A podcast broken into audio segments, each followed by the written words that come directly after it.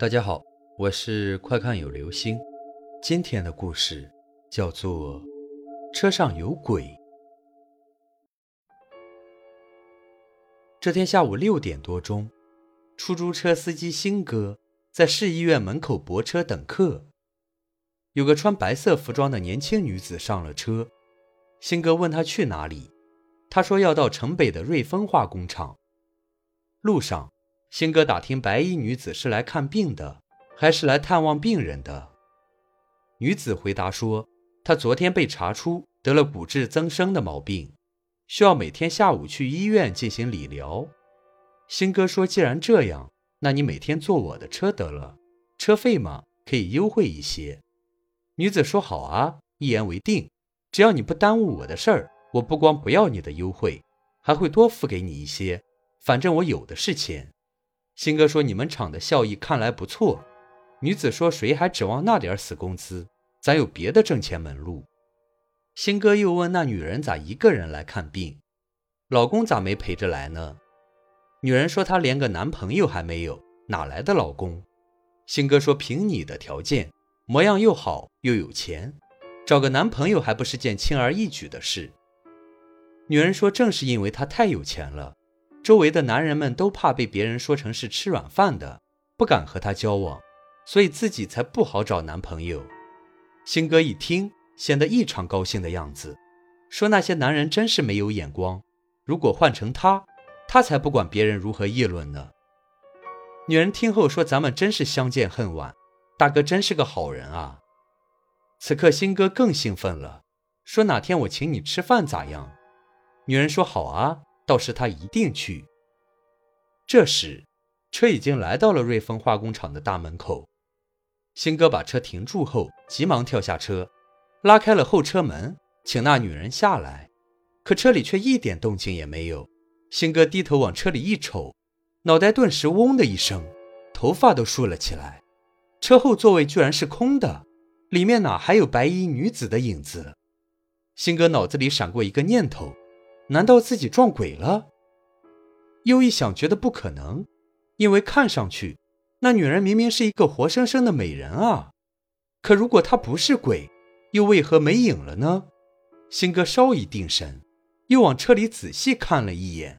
这时天色已经暗了下来，他注意到座位上好像有个花花绿绿的东西，便壮着胆子把那东西拾起来一看，原来是张纸片儿。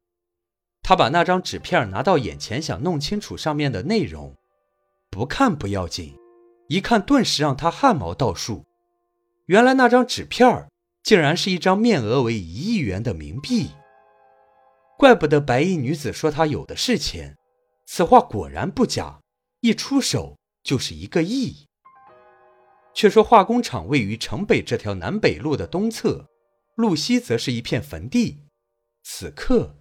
惊魂未定的新哥情不自禁地朝露西一扭头，隐隐约约地看到一个白色的人影正在坟地里移动。这一下算是把他吓破了胆。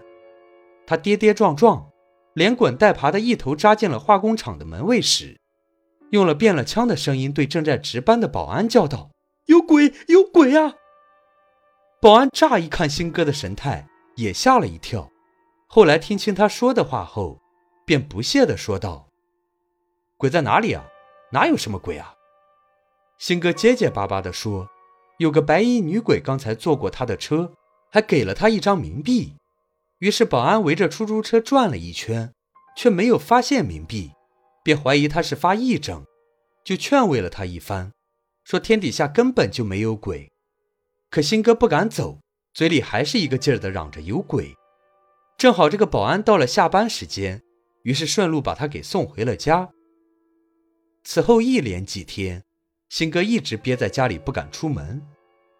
第五天的傍晚，新哥正在床上躺着，忽然听到一阵敲门声，他猛地打了一个激灵，然后屏住呼吸，静耳细听门外的动静。只听有人喊道：“新哥在家吗？我是小唐。”新哥一听来人是开出租车的小唐。这才放了心，长长出了一口气。新哥打开门后，进来三个人，除了小唐，还有一高一矮两个人，都是的哥。小唐先开了口：“星哥，这两天咋没见你露面啊？”星哥支支吾吾地说自己身体不大舒服。小唐又说道：“星哥，这几天有个穿白衣服的大姑娘一直都在找你，说和你约好了，由你每天来接送她，让她坐我们的车，她还不愿意。”星哥听后，身子不由自主地哆嗦起来。小唐又说：“那姑娘今天又没找到你，看来是气得不轻，脸都变白了，说你违了约，再遇到你一定饶不了你，还一个劲儿地向我们追问你的地址，说要找你算账。”